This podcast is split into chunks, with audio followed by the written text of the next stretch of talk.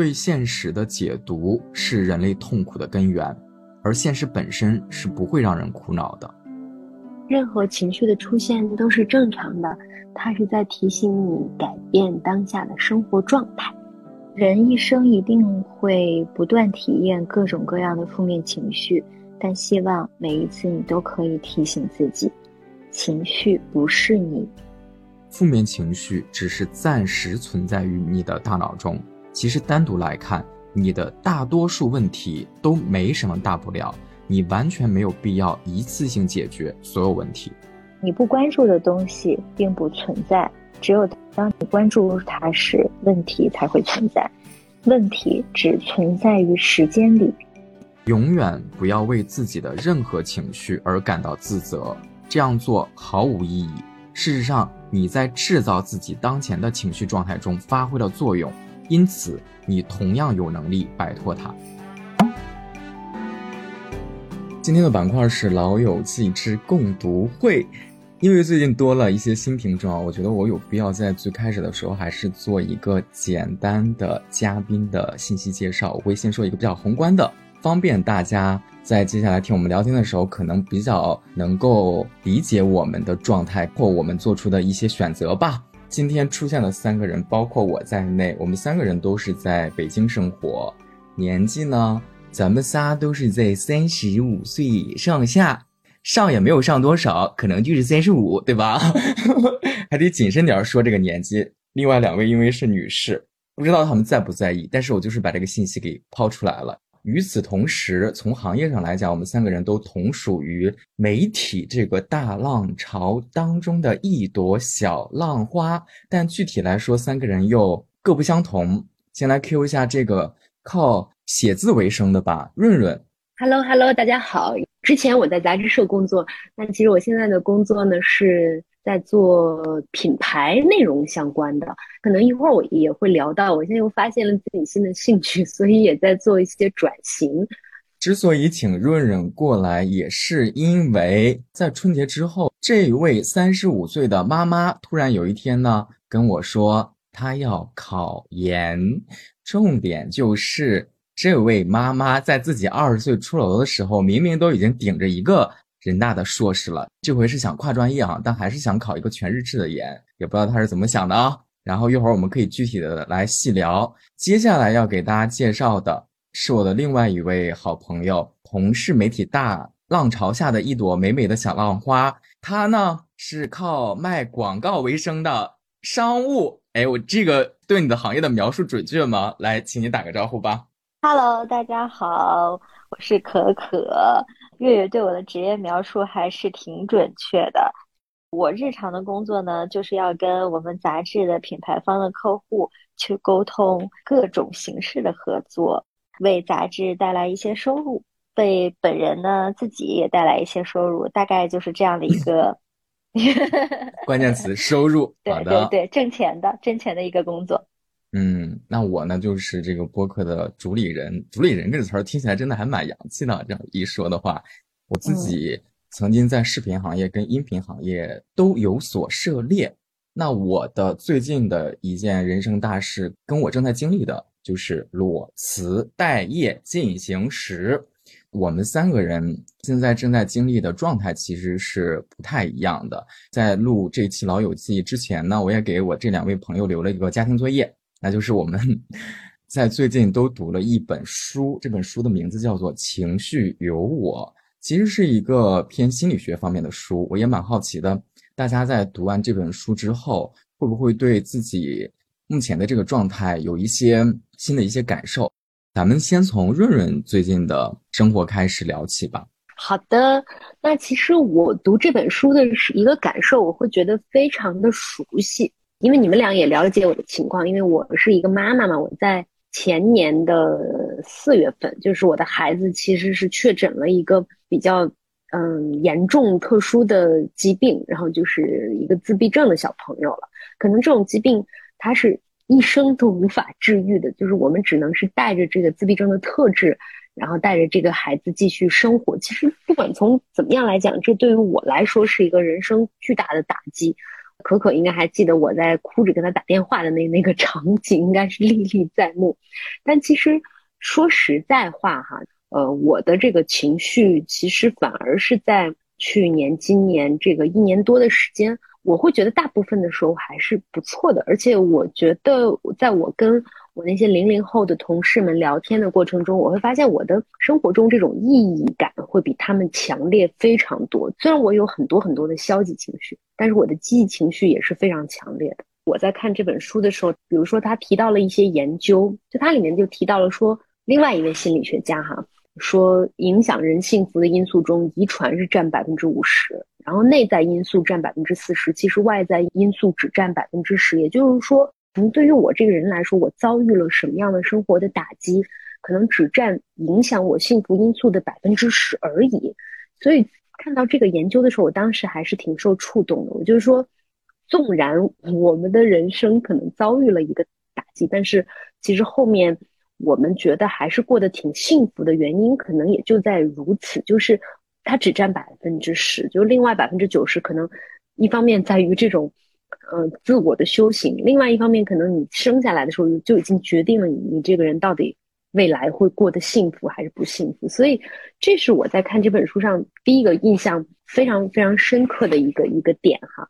那另外的一个点呢，就是说我在三月份的时候就决定要考研。其实我发现比较重要的一个点，就是在上一份工作的时候，其实会遇到很多的负面情绪，而与此同时呢，我在看。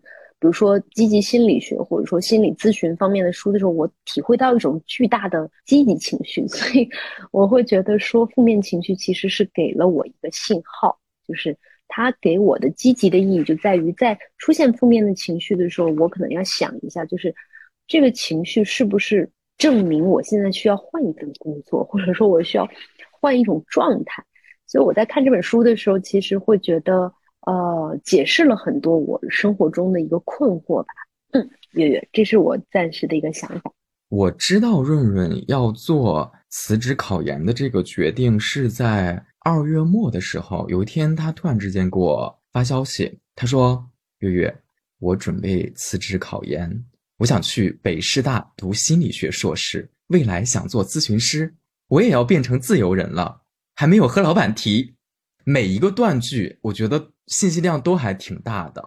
后面还有，我准备卖房子，我还挺好奇的。你做这个决定，你告诉我，当然就是那一下的事情。但你想这个决定，做这个决定用了多久的时间呀？我觉得其实还是跟我们生活的一个变化是有关系的。就是，呃，我我会觉得这个事儿特别重要，尤其是对于我们这样的家长来说，就有有的时候真的是你看事情的一个角度发生变化之后，可能对于你生活的。方方面面都会产生一个挺大的影响的，所以我就是可能去年开始吧，我就有有一个本儿，有有一个本儿里面就记了我这个生活中阅读到的一些好词好句，像小的时候写作文的那个本儿，其实我觉得就是一些比较让人有积极的阳光的一些想法的一些句子。有的时候可能心情特别不好或者很焦虑的时候，哎，翻一下我之前积累了什么样的一些句子。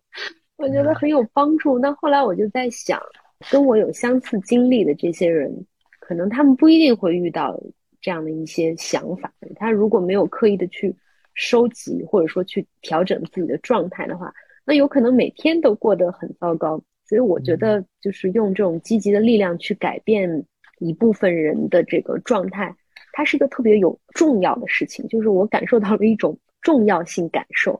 嗯，使命感吗？你觉得是？嗯，对，也我觉得或者也可以这么说吧，就是尤其是我们这种特殊需求小朋友的家长，其实我我我猜测哈，可能就是有抑郁症啊或者焦虑啊什么的这种概率还是挺高的，所以我就在想，如果我自己能从这种焦虑之中走出来一点点，是不是说我也可以把我的这种经验把它变成一种专业的能力，去帮助更多的人吧？就是这是一个一个想法哈，而且刚才我听到你跟我讲，之前我跟你发信息，其实我现在还没有完全辞职，就我还保留了百分之五十的工作和收入，所以它还是一个就是迈了一个小步子，倒也并不是说完全就是呃不工作了这样一个状态。我知道，但是其实这个也是因为你先做了一个给自己心里面下了一个更决绝的一个决定，你先去给老板讲了，是老板也从他的角度出发，说那我们其实还是可以有另外一个解决方式的嘛，对吧？你做了这个决定之后，接下来有很多事情其实都不是说跟你直接相关的，但是其实都是你要去面对的。职场上其实是一个你需要去面对的一个现实。做这个决定之前会有过很多纠结的时候吗？或者你想没想过这个决定有可能会带来一些，也许是一些不好的一些个情况？我觉得有一个比较现实的问题，就是因为我们这种特殊小朋友要做这个干预嘛，其实是很贵的，就每个月可能就是要花掉我们赚的所有的钱。但就是所以我的收入就变得更少的时候，其实对于家庭的压力还是会有的。嗯嗯，但是就是我孩子的爸爸，就是我的伴侣给我最大的支持。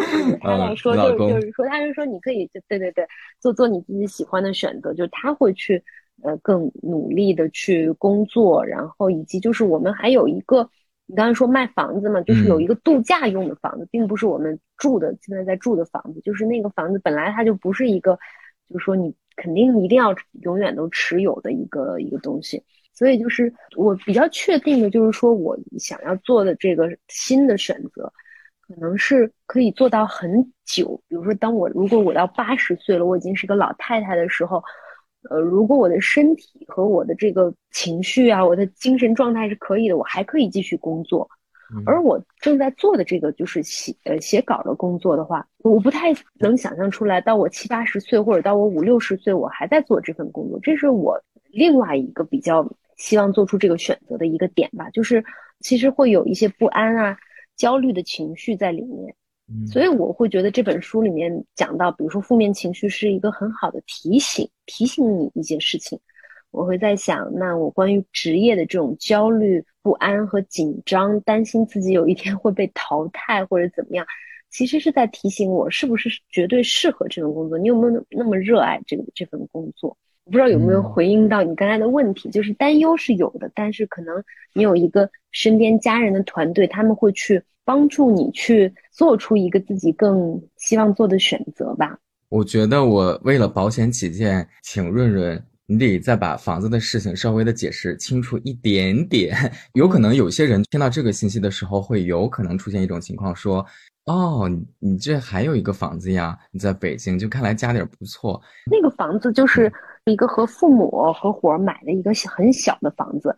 可能卖掉的话，可以帮助我们解决一下那个，一个是孩子干预的费用，另外，其实我想去读的这个书，它的那个学费大概三年是二十万左右，就还是挺贵的。就是对于我们现在一个经济状态来说，可能我们就不能去持有那种享受型的一个资产，可能就是需要，就是作为一个家庭来讲，做一个权衡吧，做一个平衡这样子，所以会去做这样一个考虑，就并没有。什么很厚的家底儿，都是 普通人。嗯，润润说的这个想要卖的房子，不是说要卖掉他现在这个小家庭现在居住的这个房子，而是因为像刚才他讲到的，说说白了，就我们国内的行情哈，也是我们的长辈他们出了一部分钱，可能你们自己本身也出了一部分，对吧？他们是之前也是看中了一个景区那边。最开始的时候，像投资一样的，其实是买过一个房子，然后现在那个房子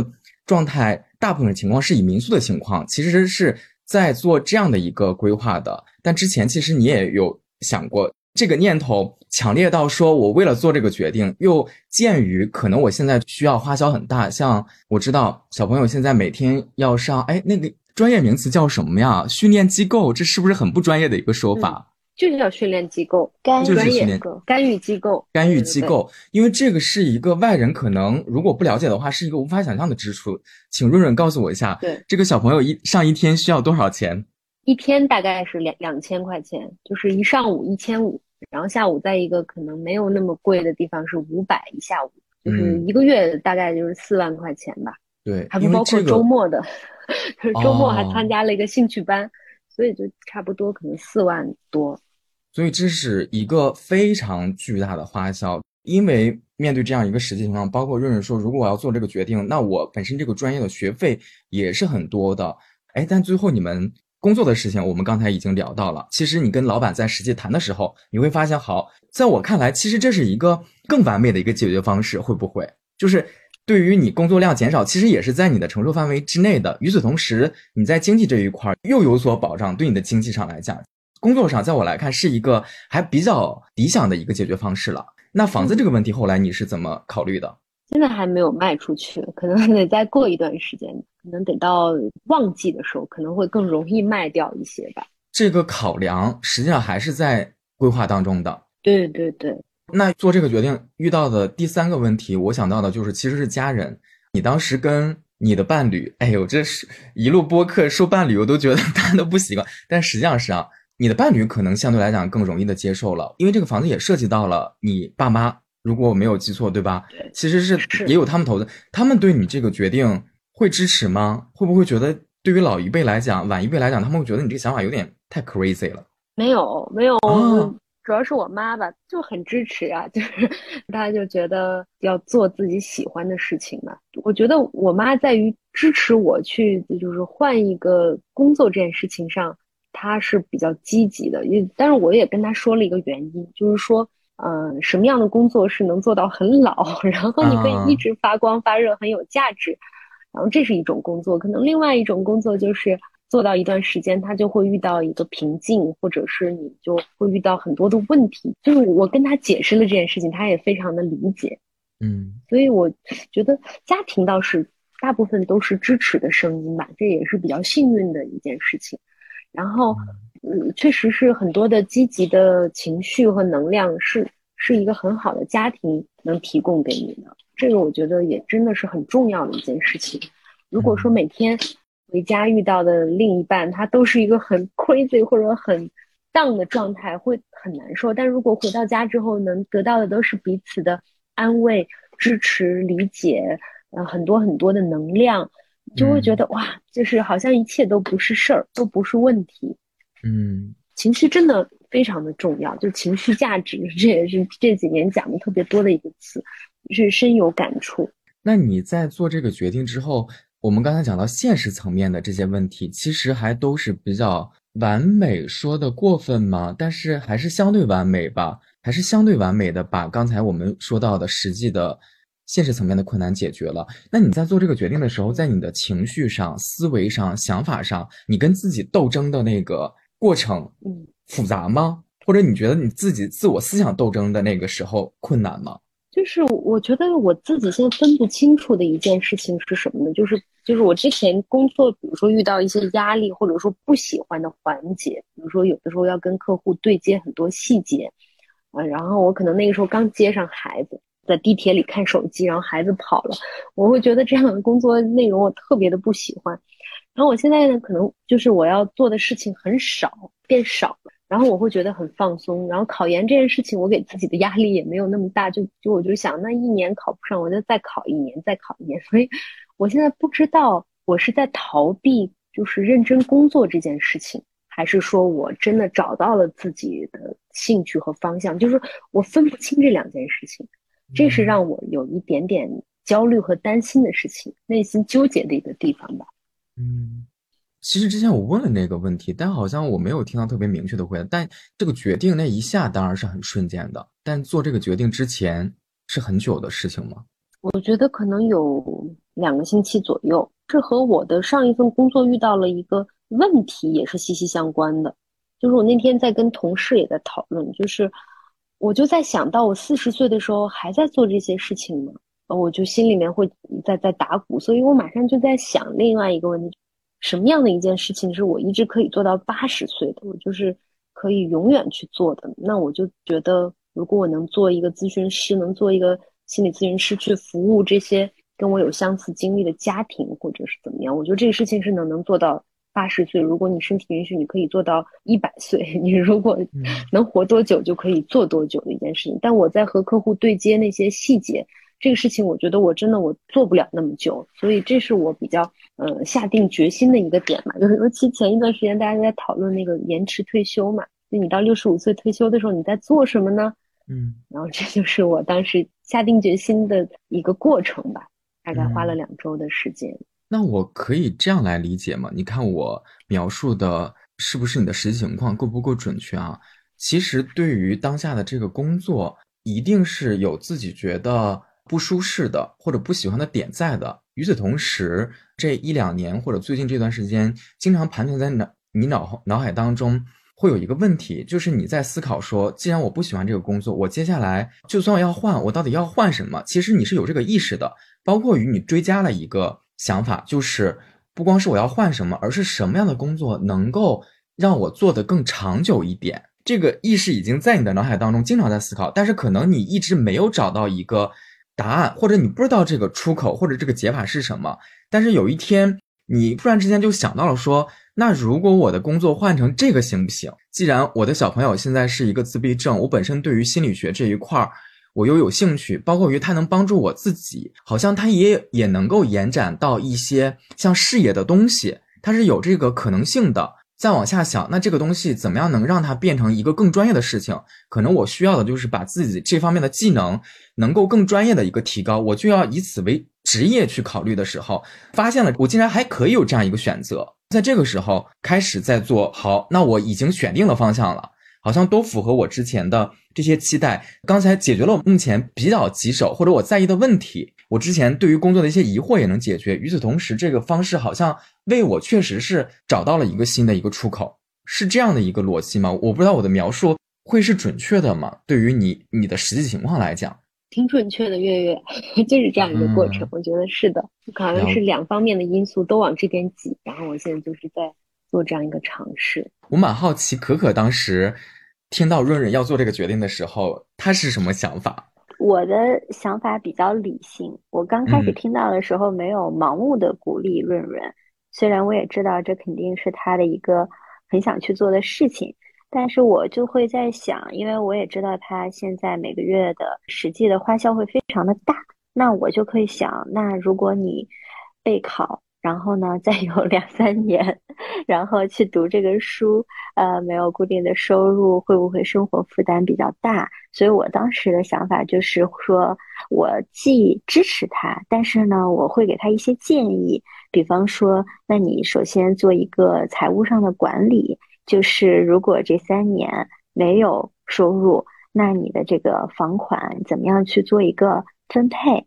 嗯，有部分是给爸妈的。养老使用有一部分呢，你要做好你每个月开销的一个规划吧，这是我当时的一个建议。嗯，可可是特别的理性，从实操层面，对，给出了一些自己的一些个想法。同时，就是我还是会觉得我的好朋友是非常勇敢的，也是非常果断的，也是不会像很多人那么前瞻想东想西，然后前瞻顾后的。呃，所以我还是会在这一个他的选择上非常的敬佩他。就是我想问你在做这个决定的时候，你是内心里面自己已经坚定到说我自己完全想好了，哪怕外面有不太确定的声音的时候，好像我也很坚定自己的想法，还是说其实会有一些不确定的，甚至于是很想要从外界寻求一些支持的声音的？你是哪种状态？就是做了决定之后会觉得比较确定吧，呃，做了决定之后就会觉得更多的去了解和读书啊学习。之所以现在就比较确定，也就是因为可能我还没有面对到那么直接的压力。因为其实有很多的毕业生，他们可能从北大、北师大、清华很好的学校毕业了，也不见得能找到工作，因为可能在国内，他的这个咨询这个行业本来就是一个新的行业。就算是可能在美国，它也就是时间相对来说是保险公司去支付的嘛。但是在国内的话，可能大家有一些什么问题的时候会去医院，比如说会去六院。但是你是不是会就能找到一个咨询师是怎么样？可能这个职业路径它还没那么畅通。所以于我而言，我现在还没有说焦虑到找不到工作或者什么的。但是就是在学习的过程中，能够很认真的去享受到学习。就你去看。不管，比如说我现在看一些专业课的入门的书，比如普通心理学，比如津巴多普通心理学，或者在看存在主义的那个大师欧文亚龙的书，就他写的每一个故事或者每个理论，我就会往我自己身上，或者我往我观察到的世界去套，就会觉得啊是这样的啊，这个特别有有意思，就会比我在可能十几年前在考研的时候，我去死记硬背一些东西，就是完全不同的一种感觉。在享受学习本身这件事情，是我可能到了三十多岁，我觉得就感觉非常的开心的一件事情。就我觉得以前可能并不一定找到了那么合适的一个方向，或者说你很难把学到的东西直接用在你的生活里面。但是现在就是可能会每一天看的东西都能用在你每一天的生活里面，这个东西本身就是一个非常非常好的体验。我觉得这个特别的棒。你真的是觉得当下这个状态你自己是很享受的，它是一个学习的状态。很多人可能听到学习都觉得头皮发麻，觉得头疼。但其实，如果这个东西真的是你感兴趣的，这个过程是一个很有趣的，也是一个充满乐趣的，自己特享受的一个过程，是吧？是的，可以用到的一些东西，就是感觉是一边在阅读理论，一边在实践智慧本身，就是这个很好。嗯。我挺好奇，你当时给崔老师、给你的老公讲你这个决定的时候，他觉得突然吗？没有做过任何铺垫吧？你之前和他，你就是突然有一天会聊到，特别想采访崔老师。崔老师不就在旁边吗？崔老师已经躺在床上睡了。嗯，崔老师好，可能最初他会觉得要让我想清楚，或者说让我要仔细的去考虑。那后面就是我，我比较想做这个，至少是想试一试的时候，他还是支持吧。而且我们当时还做了另外一期播客，专门他去采访了我这件事情。但是其实你说的很对哈，我我也应该采访一下他的感受。嗯，我记得我当时问了他一个问题，就是我问他，我说以后你要承担更多。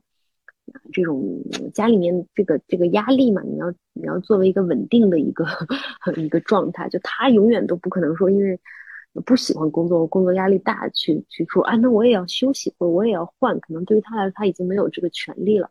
但是我记得他当时说了几句话，我还是很感动的，嗯，就是可能很感动，感动到流泪，现在忘了 忘了原话了，但是意思就是说很接纳自己。作为一个自闭症小朋友的爸爸这件事情，并且会非常的愿意，嗯，去用他全力去支持这个家庭，以及就是工作很辛苦的又会在讲说，嗯，我因为我的工作让我的家人更踏实，他也会觉得很骄傲。这是我记得他当时可能表达了类似这样一个意意思，也让我觉得非常的感激。但大家可以移步小宇宙。呃，听一下没事儿找事儿这个栏目，它大概的意思就是什么天上的一颗星星，然后就降落在你的家里面了，然后你就去追随这颗星星，大概好像是这样的很浪漫的一个说法。我当时觉得就是眼泪马上涌出来，那是很很感动的一句话。无论是作为朋友还是作为，我想让自己尽量客观一点，我跳出来哈。你知道这个决定让我觉得棒的点是什么吗？最开始会觉得这是一个勇敢的决定，这个是让我觉得很棒的特质。然后我跟你聊到这一块儿，因为我问了很多很细碎的小问题，我突然发现这个决定不光是勇敢的，而且它是决绝的，是你自己内心里比较坚定的这样一个决定是很漂亮。所以，嗯，我们肯定会比较支持你。那我就在你的这一趴问你最后一个问题好了。既然你已经做了这个决定，也做了有一阵儿了，因为最近这几年好像考研都是在十二月末吧，应该是。你现在有准备多久了？整个复习那个过程，你你现在还是适应的吧？重新要拿起书本儿，一想到我们离开校园，可真的也得有，因为你之前研究生毕业了，那你工作期也快十年了，是吧？你现在重新的拿起课本儿，你要重新的像求学的那个状态。在你这样的一个，哎呀妈呀！我现在把高龄两个字说出来，又觉得 这是 这有点太戏谑了。在你现在的这个状态之下，重新的去回到学校的那个状态，你适应吗？嗯，我觉得我最近一段时间是有一点，就是没那么紧张了。这也是我觉得负面情绪特别重要的一件事情，就是当我没那么紧张的时候，我就对自己太放松了。就我现在看书什么的，完全已经有点不按照那个考研大纲在看了。我看的还是相关的书，但是就是按照自己的兴趣在看了。其实这 对于考研考试这件事情来说，这是很危险的。嗯，呃，或者说这个是不够有效率的。你就比如说，呃，会有很多的心理学流派。那我现在可能就觉得对于存在主义这个流派感兴趣，那我就开始看欧文亚龙的书。但事实上，可能这对于考研这件事情来说，它并不是一个很重要的事情。那考研的话，它有一个大纲，你要学习，比如实验统计测量，那这些东西我都完全还没有开始涉猎到这一部分的阅读，可能我还要背诵。就是现在我非常缺少这个焦虑这个情绪，我现在就是觉得我要应该要再焦虑一点去。迫使我自己去按照考研大纲去学习，而不是按照兴趣去学习。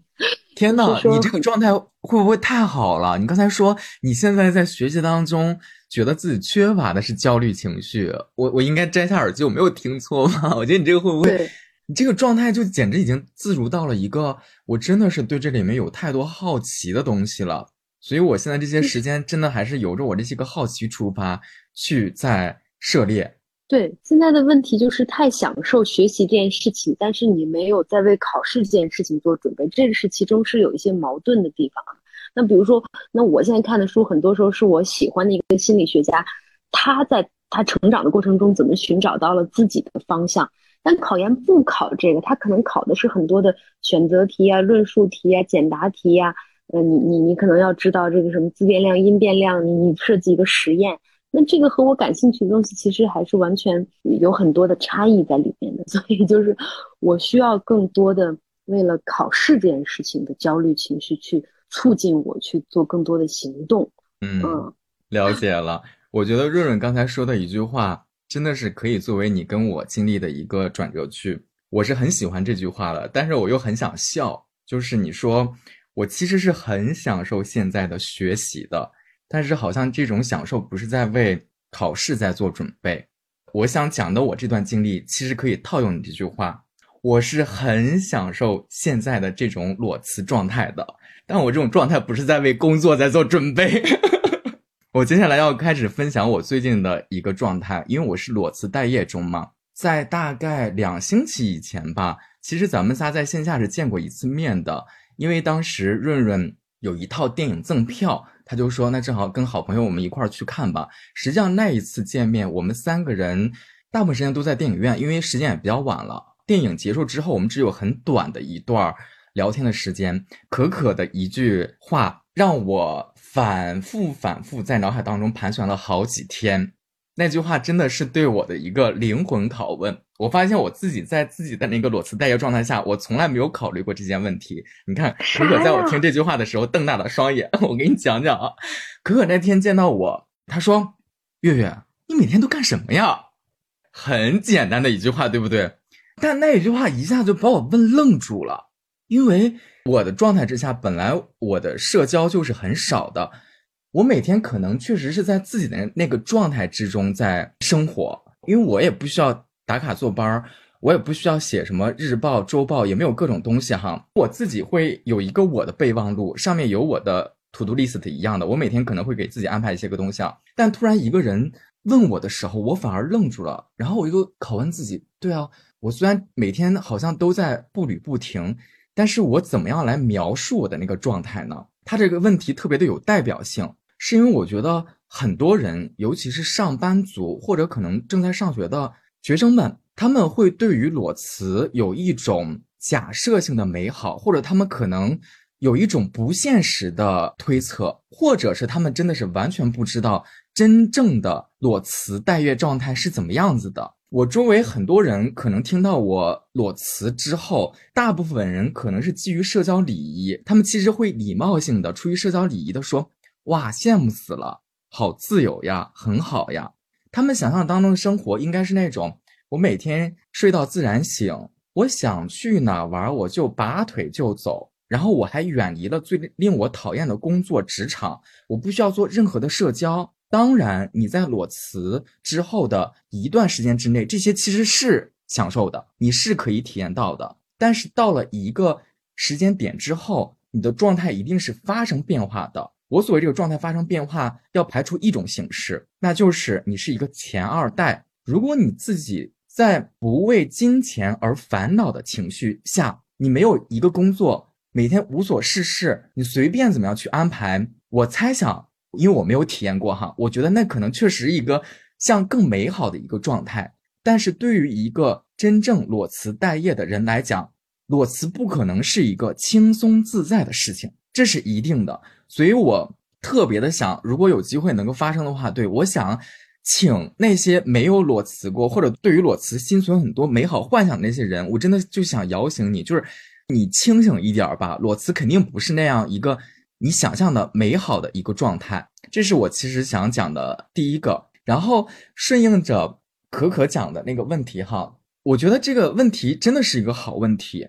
就是，那你都已经不上班了，你每天二十四个小时远离职场，你干嘛呢？哎，那我就不妨以我为一个实验对象，我就抛开给大家。比如说我这一周吧，我就单说一周就只有七天哈，这一周的时间之内，我要录四期播客，每一期播客大概的流程，简单的说一下，可能大家就会更有时间的概念了。每一次录制之前，我是需要做准备资料的。你是看东西、写提纲、做你的一些个预设，你要再看对方的资料，对吧？这些其实全部都是需要时间的。坦率来讲，以我现在自己的实操经验，至少在情绪便利店的这个播客的这个运行状态之下，我的准备工作大概是半天起步的。就是如果快的话，两个小时、三个小时是 OK 的。但如果慢的话，你还是可能再追加一点时间的。你需要一个完整的半天，我觉得还是有必要的。你在做这件事情的准备。那我们在正式录制的时候，像我们一般考虑到对方的这个工作时间，其实很多时候都在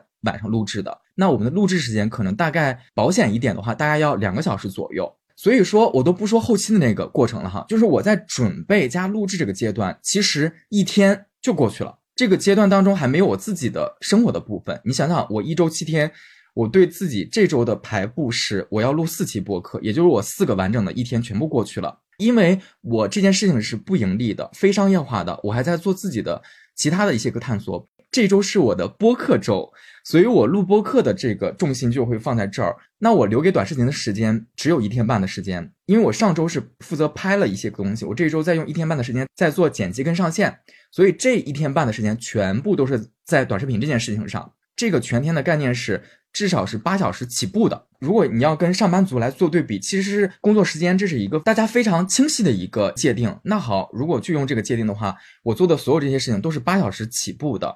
有可能我现在做的一些事情，如果我准备的更充分，或者这件事情超出了我的预期，那就好像你在加班一样，这个是十小时也是打不住的，也是有可能的。然后这一周。我做这几件事情就已经利用了五天半的时间过去了，那你剩下的那些个小块的时间，你就是打碎放在那个里面，包括于如果我现在是想找工作的状态，那我还是要打碎的放在这个里面去看一些个招聘信息。我想要在自媒体领域研究的更深一点，对吧？我也要看一些个东西，或者我要去学习看这块的信息也好，听这块的课程也好，其实也都是放在这里面。我现在每天在睡前大概一个半小时到两个小时，我都是在做这件事情。除了这周之外，比如我这周如果不是播客周，我这周的定位更像是一个短视频周。那你这一周就好，有时间你要在想选题，有时间你在上课，有时间你在拍，有时间你在后期，其实全部都是很耗时间的。它对你的那个时间的那个消耗量是不比上班少一丢丢的。三月份现在正好过去了，我上个月有个整体的感觉是，有一度我都会觉得说我把自己逼迫的有点太紧了。我已经感觉到了自己的那种精神层面的那种压迫感。我上次跟你们聊的时候，我没有告诉你们的是，有一个周末我去挂了急诊，是因为我的身体出现了一个非常大的一个问题，是头一天晚上在睡觉之前，我发现 我的两眼昏花，昏花到什么程度呢？我看东西出现了重影，是真实的重影，我从来没有出现过的。然后我就想说，哦。会不会是我最近看视频，因为我每天都堆着电脑嘛，我用眼过度了，所以那天晚上我当即我就不敢看视频了。我想说，哎，本来就也已经凌晨两点多了，所以我的身体就出现那个问题嘛，我没有当回事儿。当我在第二天早上九点多还是快十点起来的时候，我依旧是这个症状没有任何消失，额外追加了一个症状，头疼，是你真实的感觉到你的头开始发晕。后来我就觉得我走路已经开始软了。我其实是有点吓坏了，又很惨的是，我我又开始想吐，我自己就蹒跚着走到了卫生间里面，蹲在我的那个马桶上，然后就开始吐。在走到卧室的时候，已经夸张到了说我已经上不了床了，我自己就一个人坐在地上，就趴在沙发那一块儿。我想说啊，我到底是怎么了？因为这这些个身体情况之前从来没有出现过。然后那一天忘了是星期几，但是应该不是周末，因为我周围做这个行业的人有好几个，其实现在跟我的状态是一 是一样的，就大家其实是都在一个。待业状态，有些人就是也没有上班，然后我就给一个呃我的那个影视圈的同行发了一个消息，因为我特别害怕我那天出事儿。其实是如果要是有时间的话，我特别的害怕，我真的撑不住的时候，你到时候你能不能能来过来找我一下？然后呢，我就给他打了一个语音电话，说了一下我的情况，聊了一会儿之后呢，我说话都已经变成那种断断续续，都已经夸张到那种程度。他说：“那你既然现在意识至少还是清醒的，你如果觉得现在自己还能走路的话，你叫幺二零。其实你还要再等他过来嘛。包括于如果你觉得你还行的话，你也可以考虑，你要不然现在就打车，马上就出发吧。你也别说了，你现在就开始准备穿衣服吧。好，那我就再试试能不能撑过去。马上就打了一个车去医院里面去挂了一个急诊，然后开始做各项的检查。我做了比较大的检查，是一个血常规，因为你要抽血嘛，然后做了个脑 CT。我的血常规。”当天就出结果了，是有一项异常的，是我那个白细胞的那个值明显是高于它的那个范围的。因为我不懂白细胞高意味着什么，我发现那个医生可能是因为我那是急诊吧，急诊也是需要排号的，我才知道挂急诊原来都是要排号的，因为你的急诊也分紧急程度嘛。包括于在那儿的时候，我依旧还很想吐，就是我当我的身体觉得我已经快不行的时候，你知道那个时候人真的有一个很奇怪的一个。事情是，有些时候人的意志、人的意念，真的实在是太神奇的一个东西了。我之前一直觉得我真的有点不行了。我如果真的能行的话，我觉得我还是一个蛮坚强的人，我可能我都挺过去了。但我觉得我真的不行的时候，我到医院里面，当我看到在急诊室，你要知道有很多人都是昏迷着被抬进去的时候，我那一瞬间突然在想说：“哎呀，杨青呀，我虽然很疼很难受。”但是好像确实是我应该要为别人让道，人家肯定是一定要优先排也好，或者我这种疼痛，是不是在那种 疼痛面前又显得很微不足道了？甚至于是，你知道我就是很畸形。你虽然已经很疼都很疼，但你发现真的有人比你更严重的时候，你那一瞬间。我不知道，你好像你就莫名其妙、莫名其妙的，你反而你在开始不断的在安慰自己，让自己的情绪真的反而是更稳定了。哦，那又怎样？那我就蹲在地上。当我发现我已经撑不住的时候，我就坐在地上。医院那个座子也没有那么多嘛，我真的就坐在地上，然后就等着我的排号，等着我的结果。医生，因为他是见过大世面的人，我的疼痛在他面前可能是不值一提的，甚至于可能我超出的那个范围，在他看来也已经见怪不怪了。他看了半天，血常规是这个一个表情，然后又看我的那个 CT，就一脸疑惑。那段时间我是很紧张的。当你在等待一个审判的时候，那个状态真的很可怕。侧面看到他在看我的脑 CT 的图嘛，他就一直不做判断。哎，我都已经有点愣住了。我说这是怎么了？后来他就说，嗯，他说你明天再来吧，因为你要等那个结果出来了。我想再看一下。他说：“我看这个图有，就是意思说他表达了他有一个困惑。他说看那个图吧，好像是没什么大问题。但是呢，鉴于各种情况，综合了图加上我的表现，他说好像有点像用了个词儿，好像类似于是什么脑缺血还是干嘛？我都有点忘了那个词是什么了。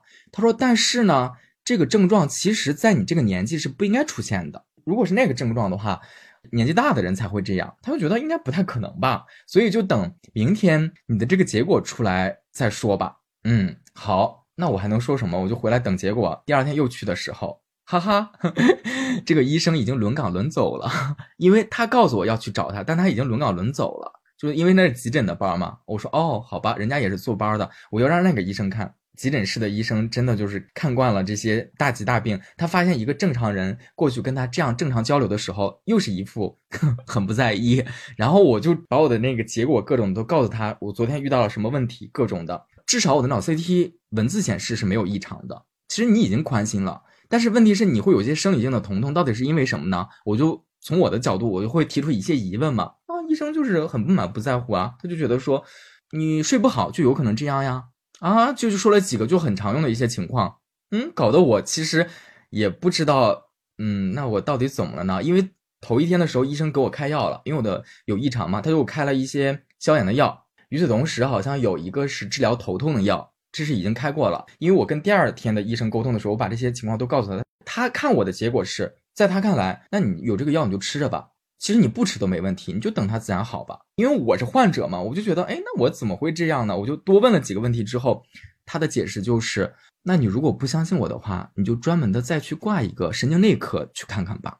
嗯，好，这句话隐含的信息是我对你的解释。应该到此结束了。你如果想进一步的了解，你还有更多的不解，你就再追加一个专门的一个科室，我觉得也可以理解嘛。然后我上去专门查了一下那个科室，我发现我一排队要排到一个星期之后了。当时就说算了，我也不想挂号了。我看他也一副很不在意的样子，我又很相信自己生命力很顽强。我想说我又有药了，我怕什么呢？那我就吃呗。其实我吃了一个星期之后，我觉得头有些时候还是会有点昏昏沉沉的，但确实是在我大概发生这件事情两三天之后，你肯定不会像第一天那么可怕了。但这件事情真的是实实在在的发生了，这是我在三月份的时候真的经历了一个其实还挺可怕的一个瞬间的。我想从一个医学的角度很专业的去看我这些问题，但其实坦率来讲，我没有从他那块得到一个怎么讲呢，让我觉得解答了我的疑惑，其实是没有的。我最近我突然发现，我是一个特别牛的一个自我安慰大师，因为我发现，嗯，如果医一个医生对你那些东西是一个见怪不怪的，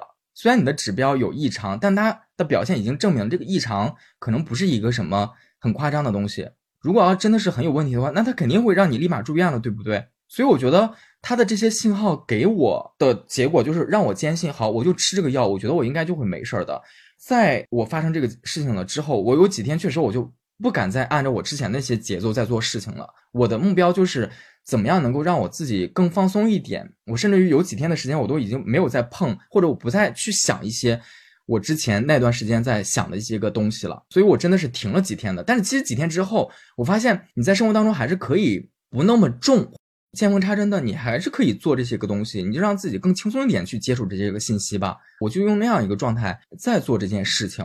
你看，这就好像情绪跟你的身体给了我一个信号，让我在反思我之前那个状态一定是有问题的，然后我就开始做调整，以至于你知道，我有一天突然之间我自己想通了另外一个不是情绪逻辑的东西。人真的很逗，你看我出现这个问题，我一直在找自己的毛病，我一定是因为我做错了什么才会出现这个问题吧？我就一直在想这个问题。后来我突然有一天，我我在想，说我前面是有什么行为举止是反常的，真的有一个我的生活习惯是反常的，是。我最近竟然莫名其妙的在运动，哎，奇了怪了，运动不是一件好事情吗？但是我就听了一个理论，是说你要空腹运动会更好。于是乎，我就有一段时间，至少有一周的时间，我早上起来我是没有吃饭习惯的。然后我就每天早上起来，哪怕我起得很晚，我就开始自己蹬单车。我有个动感单车嘛，我就至少会蹬半小时。这个是我之前没有的一个习惯，我就开始自己上网搜空腹运动。反正因为每一种行为都会有不同的解读方式嘛。反正确实有一种说法，说有些人真的会蹬动感单车的时候会觉得晕呕吐，因为我那天出现了一个情况是呕吐嘛，哈，他说好像有些人是因为就好像低血糖的那个症状很像出现了，所以有些人就会觉得，哎，我我蹬完单车之后为什么会头晕想吐，就是因为你空腹在蹬单车，尤其是我不是空腹一两个小时，而是我空腹了十几个小时，我还经历一个睡眠嘛。我只有一顿晚餐的时间，我空腹了那么久，然后再去做这个运动。之前我也没有想到这个，于是乎我在吃药的同时，反正我也会改变了这个习惯。至少从我的实际体验来讲，哎，我给大家提个醒，反正有跟我一样情况的话，你也可以考虑会不会你是因为这个习惯。我现在就不太敢空腹运动这件事情，至少对于我来讲，我就不太敢做这件事情了。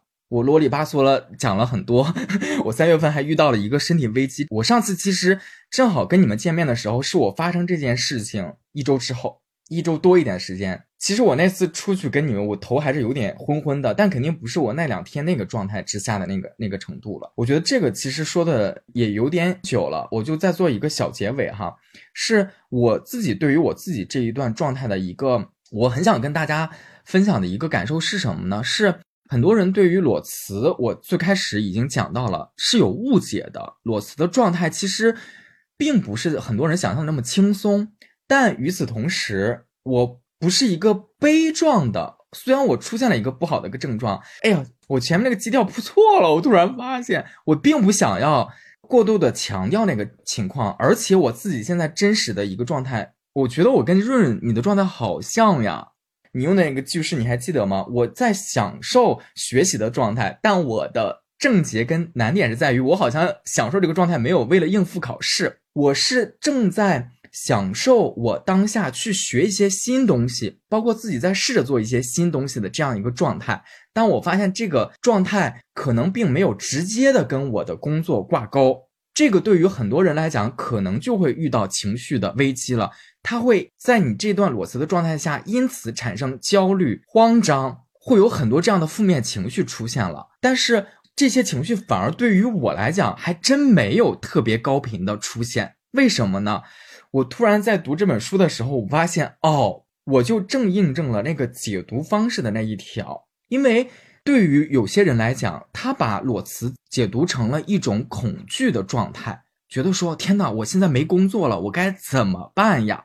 我好像就没有这种状态。我对裸辞这段状态的解读是什么呢？我觉得这段状态给了我特别多的正能量，就是在这段状态之下，我确实是对于自己跟职业有了很多更清晰的认知。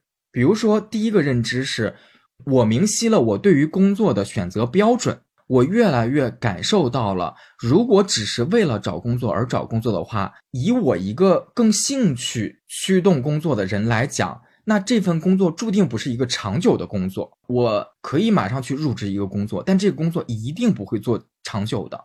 我认识到了第二个事情呢，是我越来越清晰的意识到了，传统媒体就是不行了，你不需要再抱任何的幻想了。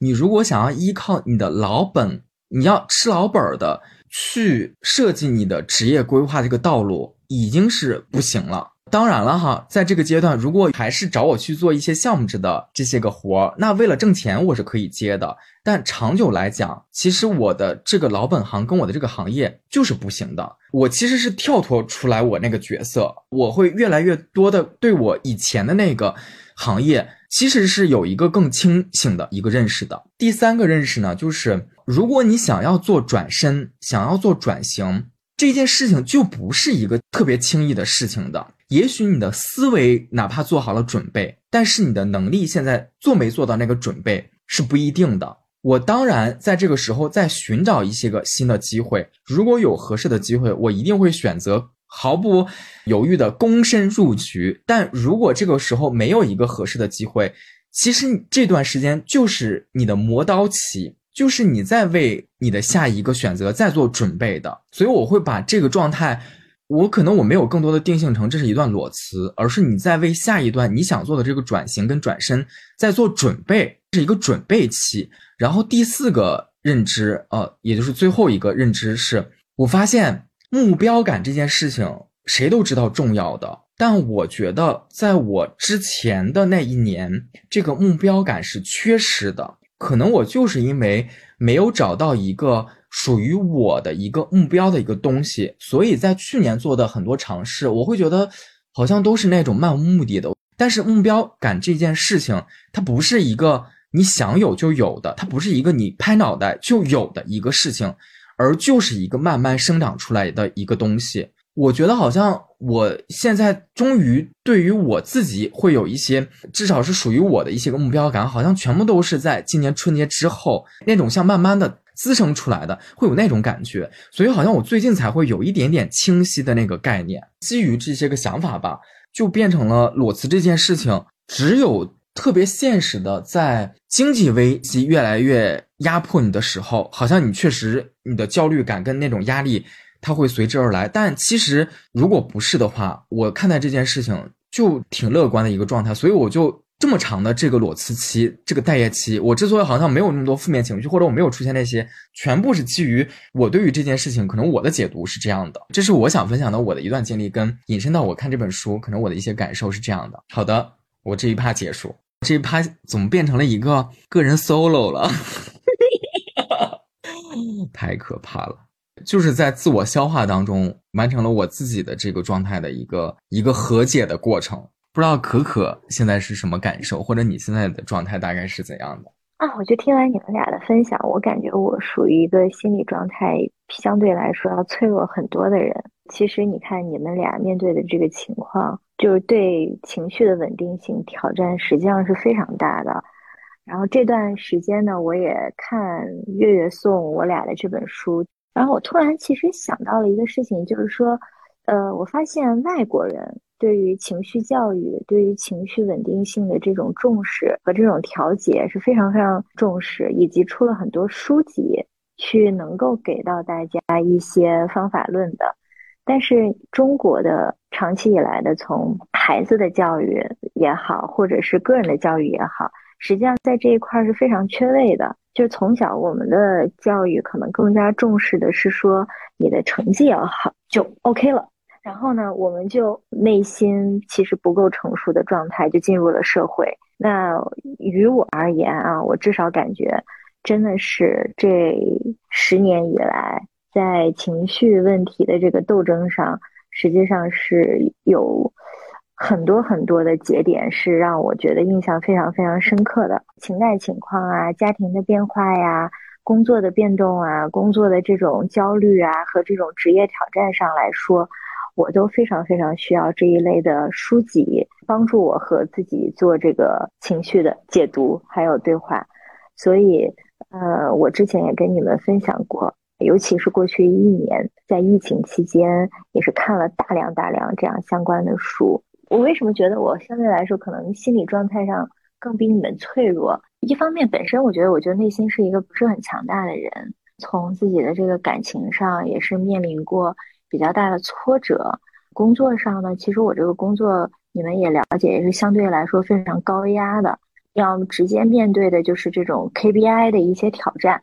那润润其实之前也说过嘛，就说如果是。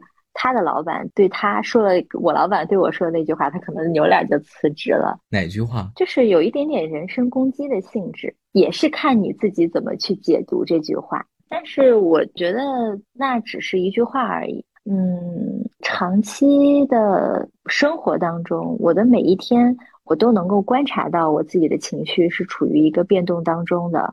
其实可能看这本书之前，我就已经发现自己有这样的意识了。我睡觉前一定会。情绪非常大，要不然会失眠，要不然会睡不着。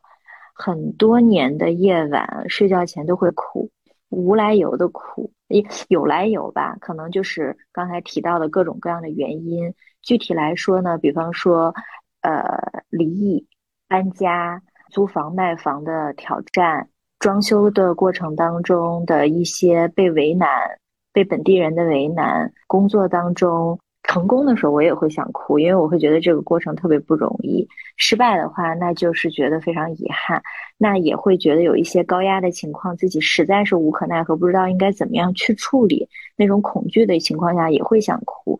然后包括自己是也生命当中失去了非常非常重要的东西，就种种的这些细节，其实我很长的一段时间，就是睡前都是就是哭着睡着的。那你可能睡不着的情况下，就会听一个播客，然后让自己处于一个信息量的输入当中，慢慢的也就睡着了。那早起呢，也会很荡，有的时候起的稍微早一点，可能大概有半个小时的时间就起不来床，就在想啊，这个问题解决不了，那个问题我也没有办法，情绪会非常的放大，然后这个时候会强迫自己起床。会看一个小红书上的一些这个人的一天的一个 vlog，看阳光，他去健身，他做美食，或者是看看俞敏洪的一些励志的一些演讲，看一看那个董宇辉的一些励志的演讲，然后这个声音，然后那个配乐，然后就是很振奋人心，然后我就觉得好，我有一个起床的勇气了。那我现在就起床，洗漱，打扮好。这个时候开始去上班，从家打车到公司的那段路还是很荡，有的时候都觉得很麻木。那个车程会有的时候会产生一种麻木的感觉。好，那我进公司，当我踏进办公室的那一秒，哗，情绪积极起来了，瞬间可能是另外一个我。就是你们大家其实可能平常接触到我，我觉得十年前接触到我就是可能是特别特别活泼的那种女孩。我我觉得现在可能接触到我，更多感觉我是比较平静和温和。就现在的就是朋友里私下里相处，但我如果是进到办公室里的时候，我会感觉我的情绪阈值会特别高，迅速的让自己进入一个工作机器的状态。我自己是这么定义的。它虽然是相对负面的、中性的一个词，但你可能感觉到，就是说，我会把我自己本来的这个自我要剥离出来。这样的话，你才能会免得被一些高压的工作和情绪挑战受影响。虽然实际上还是会被影响，就是我做到哪会列好我今天的 to do list，我会。非常的讲究高效率的，要把那些工作去完成。中间呢，要跟同事和领导有一些插科打诨啊、情感交流啊、中午吃饭呀、去健身啊，这些事情都安排好。如果把它拍成一天的 vlog 的话，其实也是很适合在小红书上做一个励志的 一个一天的 vlog 了。你配上那样的音乐。但我自己内心也知道，就是说，在经过这么一天的自己强行把这个情绪调动到一个很积极的状态的时候，我晚上回到家，其实我是完全不想说话的，完全就是很安静的一个状态。从这个书上呢，我能感觉到，就是说我觉察到自己的情绪，我有意识的再去调整它，我有意识的调整它，是把它工具化的，让它能够更好的为我去谋生，为我去工作。但是我觉得我做的不好的地方，就在于说我其实没有让它进入一个非常稳定、没有那么波动的这样的一个平均值的一个状态。比方说，我睡前啊和醒来，其实如果我完全一个人的话，我的情绪是非常非常灰暗的一个阶段。这个可能是我觉得在人长大和成熟的过程当中，还需要去进行一个自我调节的。但我觉得，至少像你说的，我们到三十五岁的这个阶段，我还是会觉得很感谢的地方在于说，我度过了人生当中于我而言最挑战的那几个节点，度过了之后，到现在至少真实的自我能够进入一个比较平和、稳定的这样的一个日常交流的这样的一个这个程度，就我没有在对于脆弱的我。的那种度过不过去的节点的时候，没有被它摧毁掉。曾经一度我会觉得我已经是被摧毁了，但现在就是我觉得我每一天都好好的有在生活，至少不管是工具化的去用那些这个书上也讲的运动啊、冥想啊、学新东西啊，这些都是一些工具化的一些技巧。但我觉得我的内核其实要稳定了。虽然我的情绪没有特别的稳定，但我的内核稳定了很多。我觉得这个地方来源于不仅是刚才那些技巧，其实也来源于我身边有你们这么坚韧的好的朋友，就是我们能够一起互相的陪伴，给彼此很多的一些力量。很多的一些精神支持，就是哪怕我们在见面的时候没有聊什么宏观的、深刻的经济发展的这样的一些话题，可能聊的都是很无趣的一些，甚至也不说话，就是大概是这样的一个状态。我都觉得对我来说是很好的一个休息，因为我的工作无论是生理上还是精神上都特别的疲惫。比方说，如果我去出差，那我可能一天要见四个客户。到了晚上回到酒店了之后，也不可能休息，你有的时候可能要回邮件、完善方案，或者是老板，哎呀，这个时候他也很孤单寂寞，把我们叫过去，然后再聊会儿天。回到房间的时候，就出差的情况下，可能一点到四点都有过。然后早上起来，你要再面临四个客户，不同类型的客户，跟他们讲不同的东西，你都要调动出来你进办公室那一刻的那种感染力。所以就是说。朋友对我来说是一个非常非常的安抚我的一个部分。我觉得很多人不一定有我们这样这么多年的这种至交好友，因为像我们这样录视频、录音频，也是一个调整自己的过程。就是我们在复盘自己，我们在分享，这也是一个治愈的一个很好的一个方法。就像润润他也有四个账号。就是音频账号，然后也是在小宇宙上非常有影响力的垂直类的一个账号。这种录一录音频呀，然后这样聊聊天，这个机会也是非常的宝贵。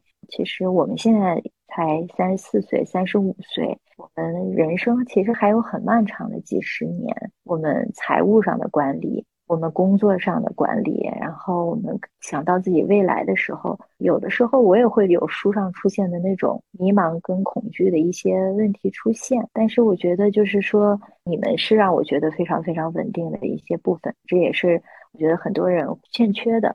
而且我觉得我们的相处是比较一直是非常单纯的，就是很美好吧。这个就是我现在想说的吧。听完可可讲他工作状态的那些细节哈，能在想象当中，但是在听他讲的时候，我还是觉得有点不可思议。可能我真的是远离职场真的是有一段时间了哈。我觉得你讲的两个东西让我觉得我没想到，有一个就是你每天在上班之前，你好像真的是做足了勇气，就把这件事情鼓足了十足的勇气，才迈出了上班的那那个步伐。有一点点超出我的想象的，这真的就是应那一句。如果不听后半段的话，那真的就是一个上班如上坟的那个真实写照哎，你不觉得吗？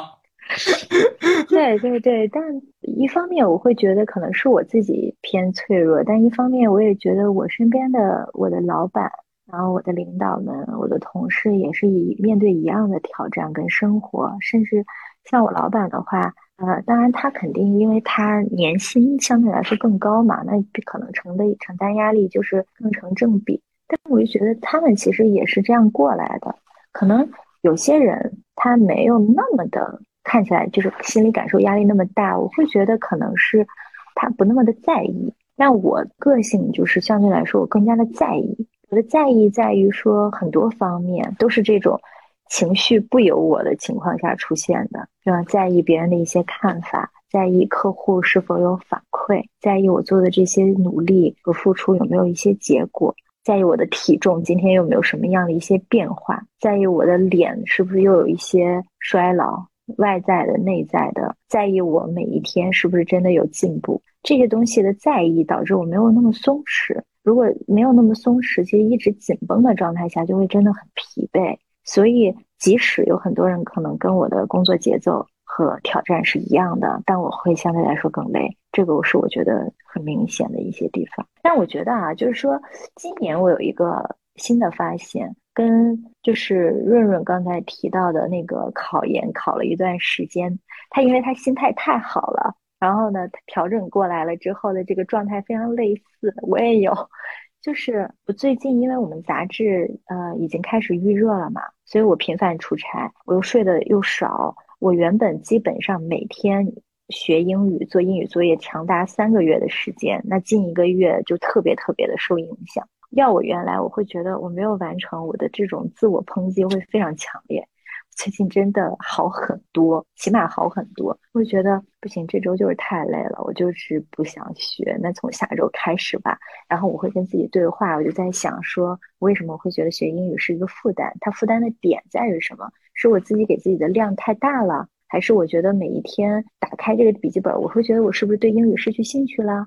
还是怎么样？我自己会做一些思考，然后再做一些调整。但是我觉得总的说来，我们朝一个自我关照和自我照顾的一个方向再去走。就说我们不要逼自己，我们的快乐更重要，就是我们的舒适感更重要。嗯，对，我才想起来，可可最近说她学英语这件事情，我觉得这个其实 真的应该要。给当代的大学生从现实层面上上一堂课，因为前一阵儿都在聊那个孔乙己的那个事情嘛。因为我看到很多评论就都在讲，我们之前确实会有一种观念嘛，尤其是父母，小地方可能会更甚吧。他们就会觉得说，你考上大学之后，就代表着好像你美好生活已经开始了，对吧？我们三个人不都是活脱脱的现实，对吧？三十五岁还在这儿学英语呢，就是要为了自己能够再增添一些职场能力。这其实也算是你主动选择，就是你怀着一个我确实就是在提升自己这一块的技能，这也是我的工作需求的一部分。其实这个因素在在学这个事情，对吧？嗯，我跟路人聊过，就说学好英语和练好字，就是如果说不好英语和字写的很难看，会是我人生当中非常大的遗憾。嗯，我等到我六七十岁、七八十岁再回顾这一生的时候，我脑袋里想的唯二遗憾，目前来想是这个：我爸没有退休的时候，五十多岁的时候，我就跟他说：“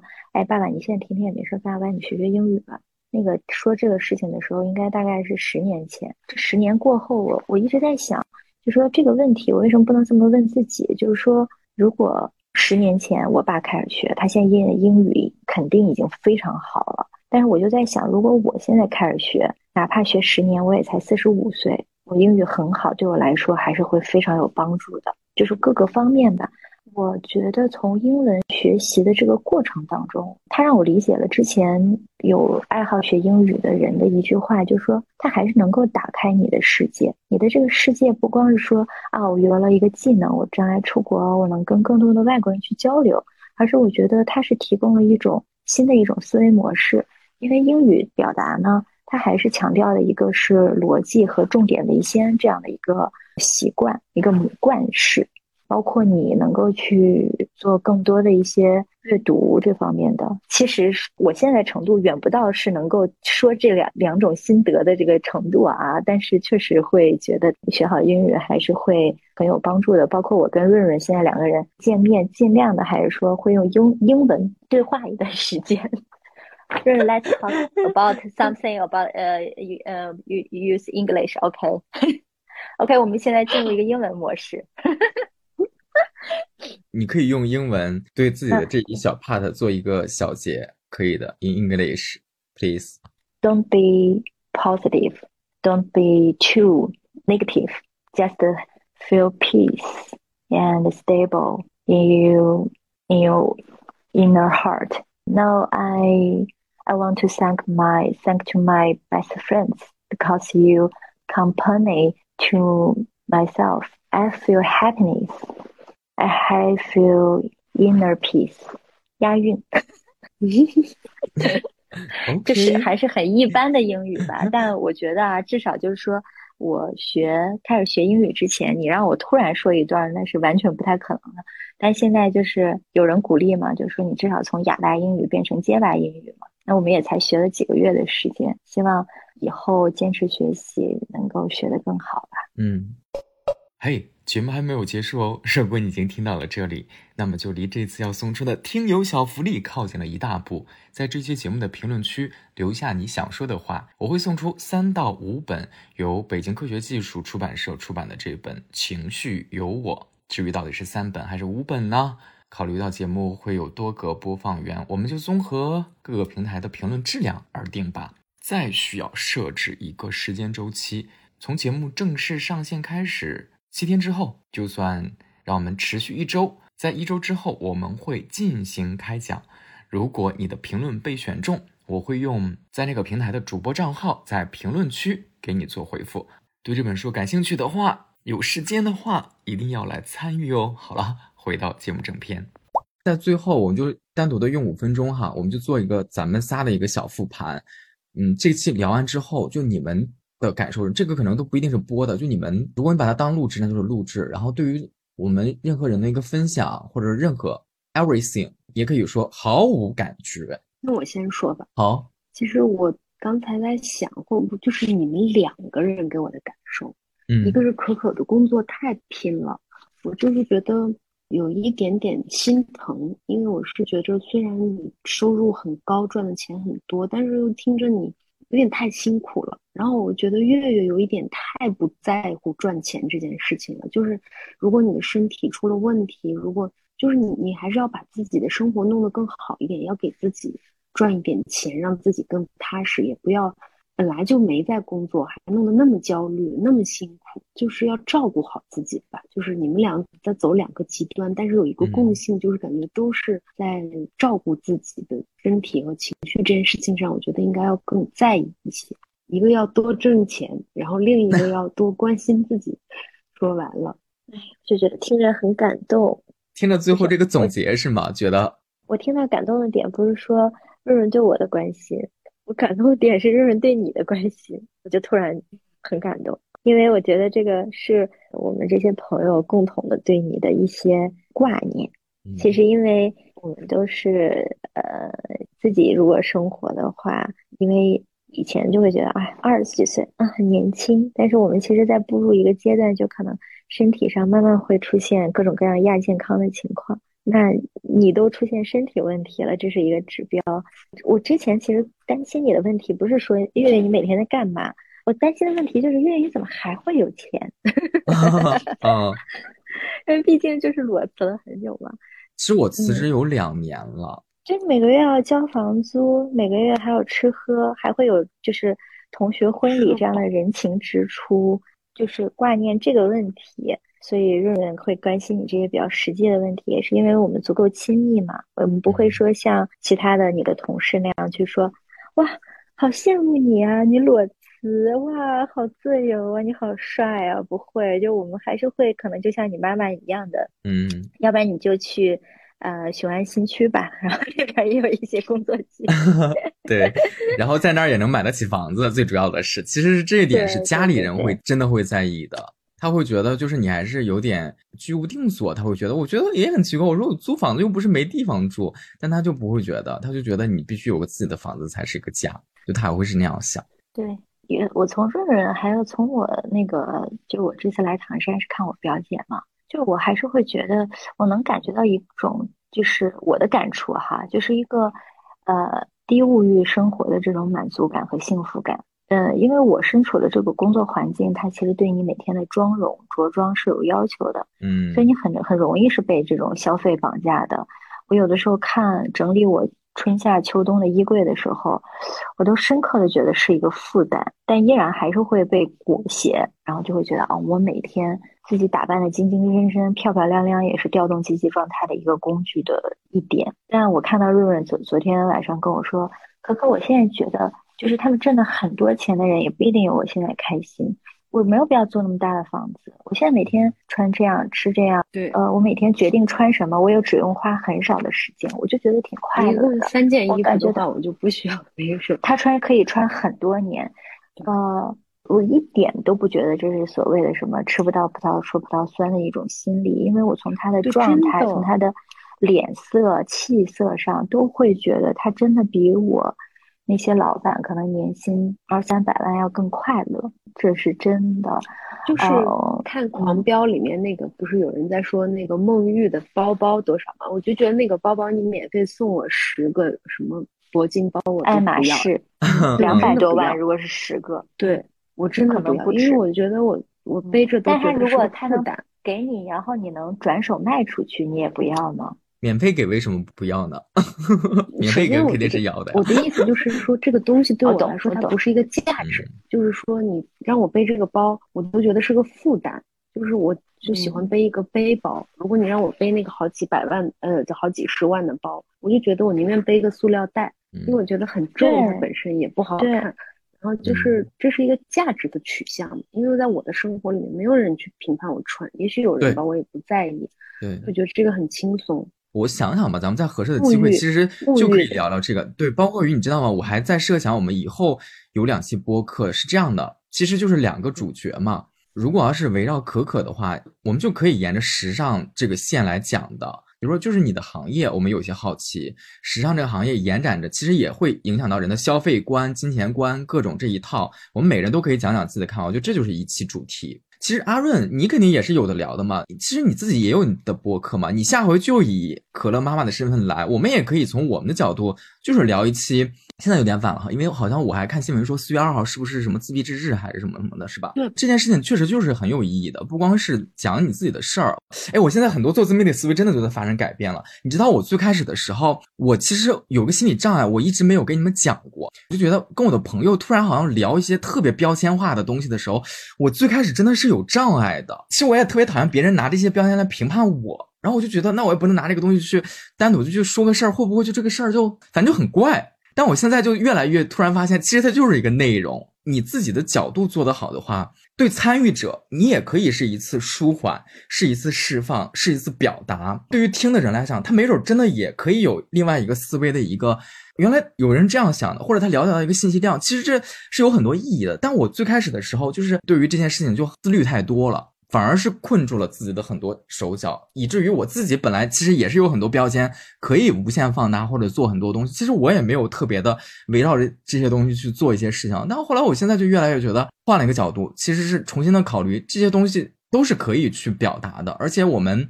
从自己的身份去表达，这个就是一个可以做的很好的一个东西。哎，这又说跑了，就都不说别的，咱们仨其实这就每个人就可以有一个东西可以单独的聊的啊。好了。好了，睡吧。我最近都没睡过这么晚，我都十点多就睡。啊，你每天十点多睡觉？嗯，就是会看崔老师。如果工作特别忙，我就会晚一点。因为现在可乐一个人睡，我俩一起睡。然后所以就是有的时候等一等他，如果很困的时候，就可能不到十一点就会睡了。挺好的。你看我们聊下来之后，我觉得最好的一点是什么呢？给我感触比较深的，如果不是关于节目的话，哈，我觉得咱们仨的状态现在都还是挺好的一个状态。